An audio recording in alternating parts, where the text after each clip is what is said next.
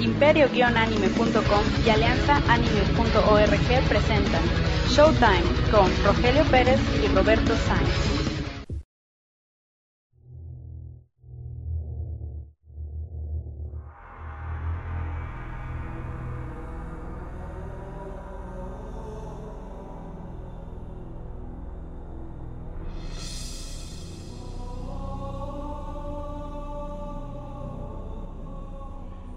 Bienvenidos, bienvenidos, amigo mío, a esto lo que es el Showtime número 13. Hoy jueves 26 de septiembre, estamos a un día de que se lanzó Halo 3. Este que le habla Roberto Sainz y junto a mí Ian Najar, Lindos Mac. Buenas tardes, ¿cómo estás? Así es, de nuevo tenemos una nueva entrega de Showtime como todos ustedes eh, lo esperan todos los jueves y pues sí, ¿verdad, Loquín? Ah, cierto. Eh, ¿Cómo se... oh, Locking, Locking. Sí, siempre dice. Hoy, hoy en la mañana me dijo, hoy toca, güey, hoy toca. Ah, pues este, mm, qué bueno que hay gente que esté emocionada de que, de que vayamos a salir cada jueves. O sea, es, es emotivo cada jueves. ¿Sabes qué? Me equivoqué. Es 27, no 26. Estamos a dos días de que se lanzó Halo. ¿Y sabes qué? ¿Qué? Eso será lo único que mencionaremos de Halo. Ah, ¿no vamos a hablar de Halo entonces? No. Oye, ¿por qué no? Si quieren noticias de Halo, pondremos una plétora de estas mismas en el foro. Pero en este Showtime vamos a hablar de otras cosas. Ah, bueno, ni modo, es que ya hay mucha gente que habló de Halo, está un poco trillado. Ya, ya, como que, como que ya. Dejemos el tema de Halo y empecemos con lo que son las noticias. Bueno, pues empezaremos primero con las noticias del este supuesto sabotaje a piratas que denuncian a la industria cinematográfica. O sea que esto se trata de que eh, es muy un poco irónico este artículo que tenemos eh, para el día de ahora. Pues se trata de que Pirate Bay, la Pirate Bay, o sea, Pirate Bay, güey. O sea, la bahía del pirata. la bahía del pirata es. Así es. Bueno, pues este, esta, esta, esta persona, este sitio. Es un tracker de, de, de es un- torrents. Es un tracker de torrents. Así o es, es un sitio pues donde puedes bajar cosas del BitTorrent eh, y tienen muchísimas cosas. Es el, el- bueno, ha sido llamado el torrent, el tracker de BitTorrent más grande de todo el mundo. Bueno, pues resulta que eh, The Pirate Bay, la Pirate Bay, denunció a la industria cinematográfica a la policía. O sea, es, un- es bastante irónico. Generalmente eh, Es al revés, ¿no? es al Los- revés. Los, los, la industria de, de la de la pues de la discografía y de la y de la cinematografía son los que suelen denunciar a estos sitios de BitTorrent, pero esto no es al revés. Así es, el local resulta muy irónico. Así porque este eh, la industria cinematográfica ha, pagado a terceros por, fin- por realizar ataques de spam contra, contra pues, eh, The Pirate Bay. ¿De spam cómo está eso? Sí, pues este, mira, o sea que la industria cinematográfica, voy a citar textualmente lo que dijo, eh, ha pagado a terceros por realizar ataques de spam contra nosotros. Declaró sea, Peter Sunde, el director de The, Pirate Bay, a la publicación Expressen. Órale, y, y más o menos a, a quiénes denunciaste este Pirate Bay? Pues nomás eh, finalmente finalizó creo que a Universal Music, Sonic BMG y Atari. ¿Tien- ¿Tiene televisión, digo, películas o, o música? Bueno, quién no, sabe. estoy, no estoy muy seguro lo que haga Atari actualmente. Lo único que supe que hace videojuegos y cosas así. Bueno, y también dice que, eh, citando textualmente otra vez, sospechábamos que nuestras direcciones de email estaban siendo saboteadas, por lo que creamos direcciones específicas que solo usamos en nuestro intercambio con las compañías cinematográficas. Luego constatamos que esas direcciones exclusivas coinciden con las que posteriormente fueron bombardeadas por Stam, indica Zombie. O sea, hace que les pusieron una, una carnada, por decirlo así. este, realmente quisieron atacar The Pirate Bay, pues, quisieron sabotearlos con, inundándolos con mails. No, eh, por, por eso te digo. O sea, eso. ellos crearon unas direcciones, digamos, con nombres raros o únicos, y con eso se contactaron con la industria cinematográfica, y luego, casualmente, a estas mismas direcciones fueron a las que atacaron con spam como locos. O sea, podríamos decir que les pusieron una carnada a los de Pirate Bay. Ajá. Bueno, pues el sitio sueco de piratería The Pirate Bay ha sido por, por largo tiempo un factor de irri- irritación para las industrias estadounidenses. O sea que eh, siempre ha sido un- el dolor de cabeza de la foco Ajá. de la preocupación de, de la industria cinematográfica. Sí, por la cuestión de que eh, Pirate Bay, como es un tracker de, de, de torrents, como acabas de decir, Ujú. uno pues, puede buscar cualquier este, película, cualquier videojuego, Videojuego, lo que sea. lo que sea, cualquier sistema operativo. Lo, bueno, realmente lo que le preocupa, preocupa a la industria cinematográfica, como lo acabo de decir, la piratería. Sobre todo a, la industria discográfica y cinematográfica de Estados Unidos. Así Sin es. embargo, como es una compañía sueca, pues se pelean el riel simplemente porque Estados Unidos no tiene jurisdicción suficiente como para demandarlos directamente. Entonces se Así pegan es. el riel simplemente. Bueno, y pasando a otra noticia, eh, tenemos la noticia de que ya se están trabajando en un demo en inglés para Metal Gear Solid 4. Metal Gear Solid 4. Así es. Eh, muchos sabrán o muchos se habrán dado cuenta que en el pasado Tokyo Game Show que se realizó pues esta semana que acaba de terminar, eh, Metal Gear Solid 4 fue el juego fuerte, fue la, la- la carnita del evento, digámoslo, porque pues ya se mostró gameplay, ya se mostró los, los jefes y todo eso. Y para acabar de rematar, Kojima Productions eh, comentó que, que iba a sacar un, un demo para, para Japón. Y pues los de acá de- del otro lado del charco se quedaron todos llorando.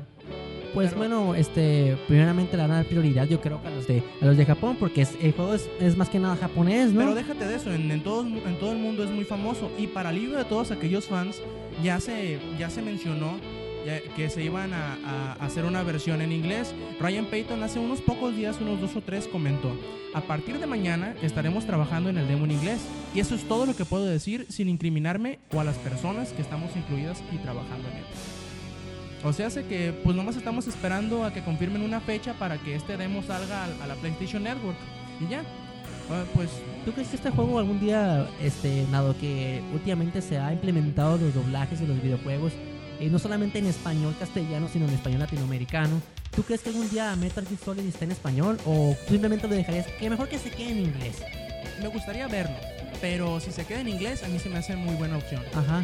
Y pues comentarle a los, a los compañeros que nos escuchan, a los que escuchas, que si todavía no tienen un PlayStation 3, que se lo vayan comprando, vayan ahorrando, porque este juego va a estar bastante bueno. Este, y bueno, también tenemos la noticia del demo de Crisis que fue retrasado. Explícanos un poco más de esto, Roberto. Así es, bueno, muchos conocemos lo que es Crysis, un first person shooter que se dice que en realidad es la siguiente generación de juegos, bueno, para PC, claro, ¿no? Este F- FPS o first person shooter, Yo pensé eh, que era frames por segundo. muchos se confunden con eso, Sí, ¿verdad? de hecho me confundo mucho. El- Crytek ha anunciado que el demo que iba a salir hace dos días, el 25, será retrasado un mes hasta el 26 de octubre. Y todos se preguntarán, ¿y eso por qué? Pues da la grandiosa coincidencia de que el demo iba a salir el mismo día que se iba a lanzar Halo 3. Ah, no, pues qué, qué estrategia. Y dijeron, ¿no? no, pues No, mejor que hay que cambiarlo, ¿no? Sí, como que muy a la sorda. Y pues, ah, cuando menos le va a dar un mesecito más para las personas que puedan actualizar sus computadoras para poder correr este juego. Además, Crytek, que como ya lo comenté es el desarrollador del juego, anunció que la sorpresa que se iba a incluir en este demo será nada más y nada menos que un editor del motor CryEngine 2, que será el mismo día. O sea, para todos aquellos que les gusta hacer mods de juegos o hacer sus propios juegos basados en un motor, pues se pueden ir ya emocionando con esta nueva Órale, qué bien. herramienta. eh, eh, lo, lo- lo bueno que me gusta de, de los últimos juegos que han estado saliendo este, es que liberan algunos motores o algunos este, eh, Herramientas. que te ayudan a personalizar tu juego, hacer tus propios mods, tus propios escenarios, todo eso. Es lo que me gusta a mí. Incluso creo que para la versión beta, bueno, ya no es beta, perdón, de, de Halo, creo que 2, ¿verdad? Para Windows Vista, ya incluso tiene un editor de, de mapas, ¿verdad? Al igual que el 3.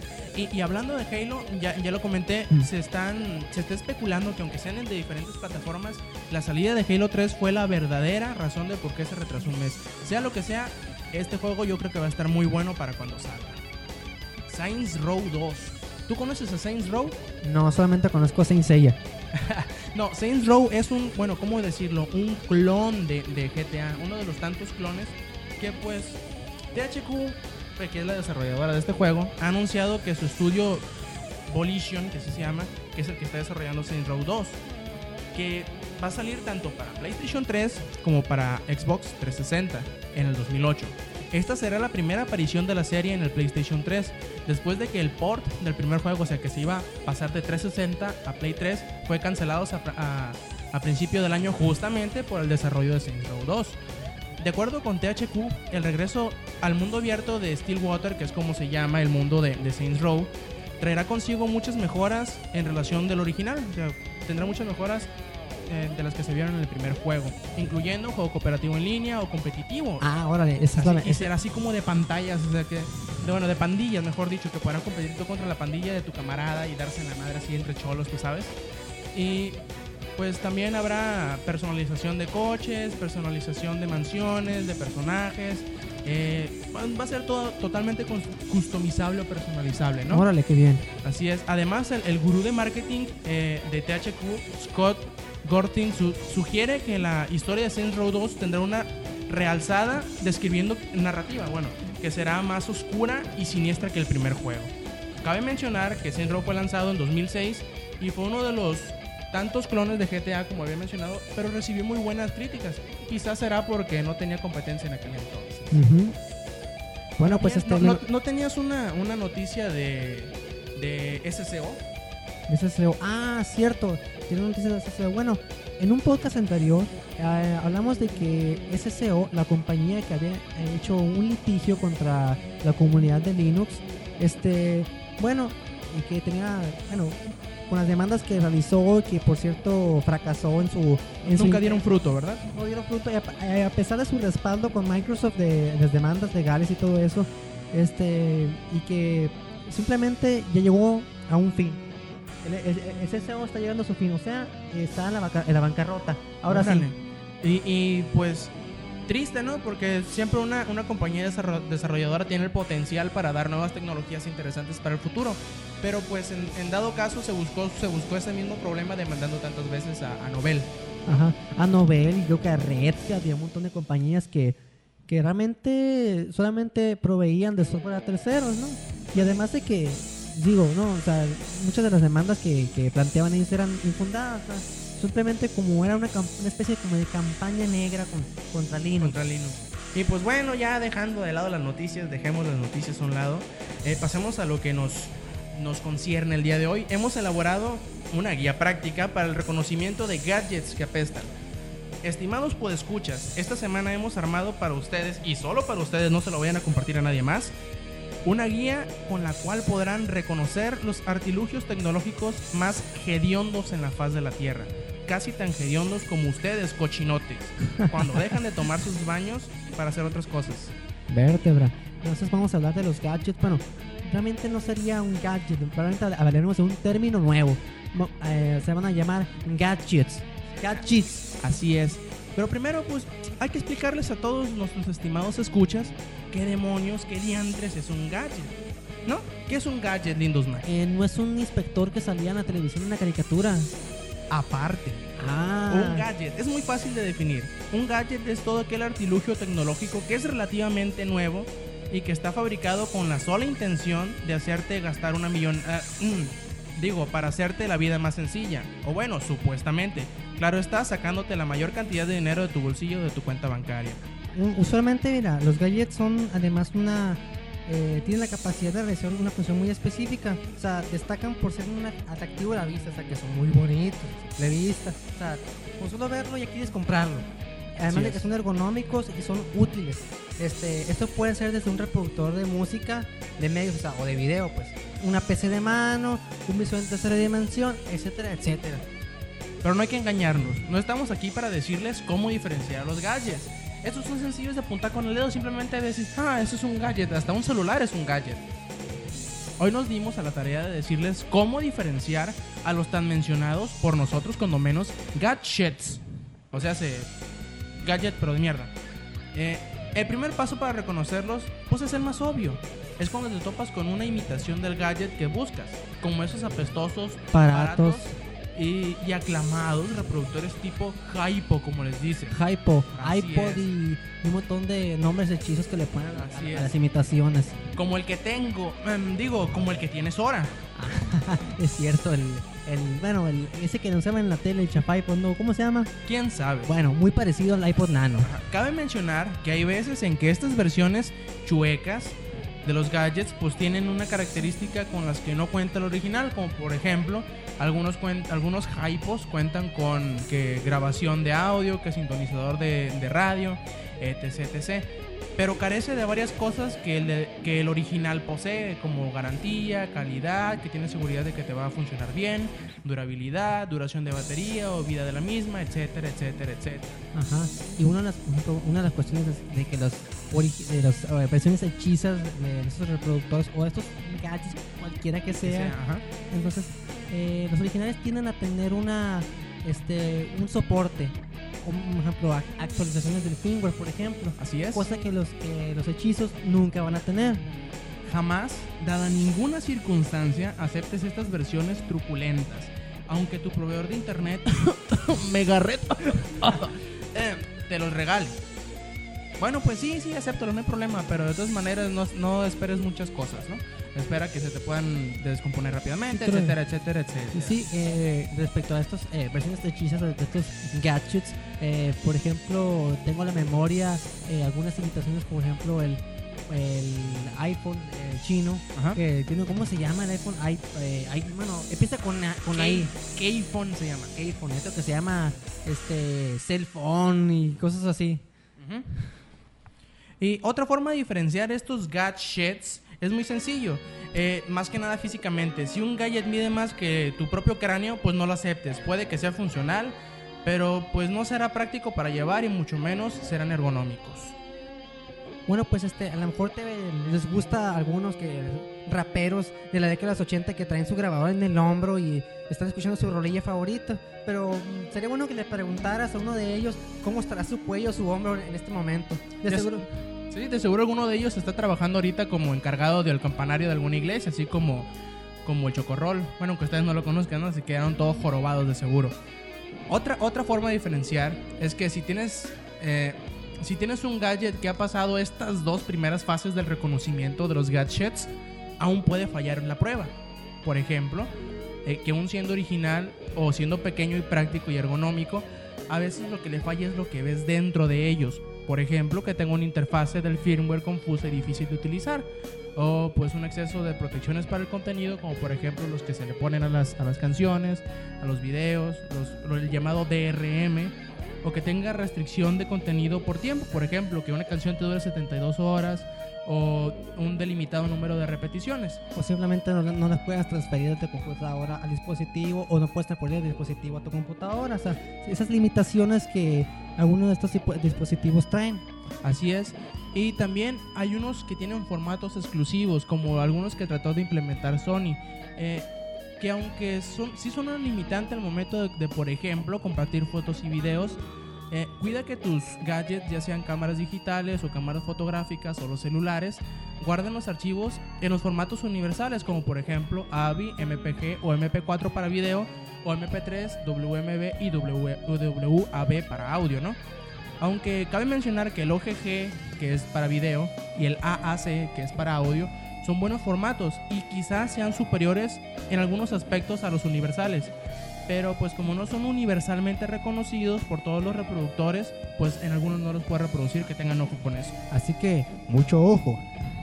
Ya, creo que estos serían todos los, los, los puntos, ¿no? No, De- creo que te falta uno. ¿Cuál faltó? A ver. Mira, si en dado caso tu gadget ya pasó todas las pruebas anteriores, este, aún hay un punto que te queda por revisar y que A ver. puede fallar rotundamente. A ver, a ver. Si tu gadget es de Microsoft, ya valió, tienes, tienes entre tus manos un gadget. Así, así de plano, ¿no? Así de plano. Bueno, esta ha sido... Es de Microsoft. Así es, escucha esto, todo esto ha sido solamente para ustedes una guía práctica para, la reco- para el reconocimiento de los gadgets, de los gadgets que apestan. Esperemos lo utilicen, les sea de utilidad más que nada. Y pues aquí terminamos con nuestra guía, aquí terminamos con el podcast. Mandamos saludos, mandamos saludos a Lokin, a Mobile, a Juni Wolfen, a Chiquita Violenta, a Mago Dios, a La Diabólica, a Sora, a Alexis, a ti, a, a todo lo que nos escuchan, que si se me olvida el nombre ni modo, discúlpenme, pero andamos un poquito apresurados. Y muchas Este, gracias. a Misterio para que no se agüite como la vez Así es. Misterio 027, se me había olvidado. Bueno que me recuerdas. Y gracias, Ian, por permitirnos estar aquí otra vez en la cabina de grabación. Gracias por estar aquí. Bueno, ya sabes que por fin estamos grabando decentemente, eh, como la, no como la vez anterior que grabamos con una caja de computadora sostenida por cables y Así una es. barra. Esta vez sí lo voy a subir junto con el podcast, ¿eh? Y bueno, como me tengo que ir a editarlo, este que escuchan, Roberto Sainz Rob, nos vemos la siguiente semana, gente. Stay metal. Esto fue Showtime con Rogelio Pérez y Roberto Sáenz.